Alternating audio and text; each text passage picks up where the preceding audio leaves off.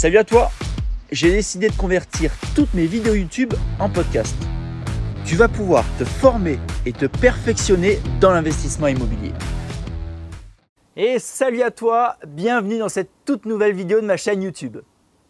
Aujourd'hui, j'ai décidé de t'expliquer comment optimiser un bien immobilier, comment lui apporter de la valeur, comment faire en sorte d'en tirer le maximum de profit. Alors je te rappelle que quel que soit ton projet de départ, achat d'une résidence principale par exemple, d'une résidence secondaire, un investissement locatif ou bien même une opération d'achat-revente, le but de tout projet immobilier forcément est d'en tirer le maximum de bénéfices. Pour ça, tu devras dans la majorité des cas maîtriser les différentes optimisations que l'on peut faire dans un bien. Aujourd'hui, je vais t'en présenter quelques-unes d'entre elles. Alors, je ne sais pas si tu l'as remarqué, mais on dit souvent, si tu veux gagner de l'argent dans la vie, tu dois apporter de la valeur. Tu dois créer de la valeur. Et puis, plus tu apporteras de la valeur, plus tu t'enrichiras. Eh bien, c'est exactement le même principe avec un bien immobilier. Ce qui fera la différence entre un amateur et un professionnel de l'immobilier, c'est que le professionnel arrivera à transformer la majorité des biens immobiliers en biens rentables. Comment? Tout simplement en leur apportant de la valeur. Premièrement, une rénovation. Alors cela va de soi, en règle générale, rénover un bien permet de lui donner de la valeur. Attention toutefois, j'ai mis quelques réserves. Tu dois respecter le standing de ton bien et l'environnement de ton bien.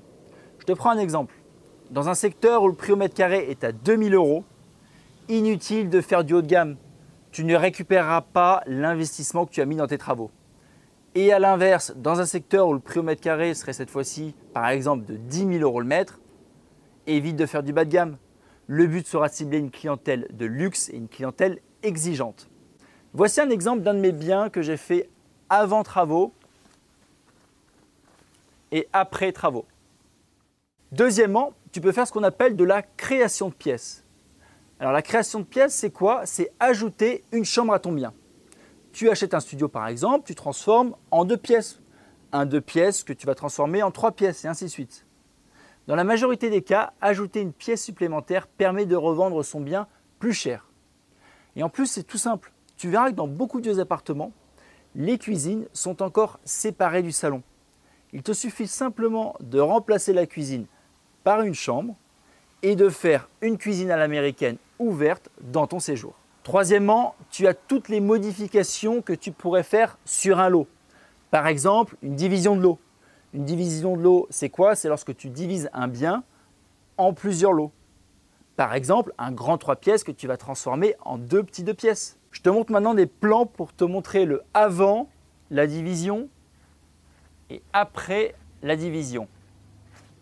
Ensuite, tu as la réunion de lots. Par exemple, tu achètes un bien avec des combles et tu réunis les deux afin d'avoir un duplex. Tiens, je te montre un autre exemple d'un appartement que j'avais fait sur Antibes. Comme ça, tu peux voir ce que ça peut donner. Alors, j'ai plus les photos d'avant, mais à la base, c'était un studio avec comble que j'ai transformé en deux pièces en duplex. Tu peux faire aussi un changement de destination de l'eau. Tu achètes un garage et tu le transformes en habitation. Ça, j'en ai fait un sur Antibes, ça a été super rentable. Regarde les photos avant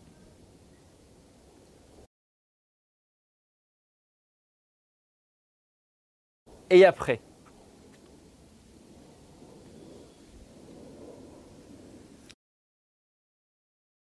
Et puis, bien entendu, avec un peu plus d'expérience, tu pourras te lancer dans la surélévation. Tu achètes une maison de village ou un immeuble et tu construis un, voire plusieurs étages au-dessus. Ou alors dans la construction.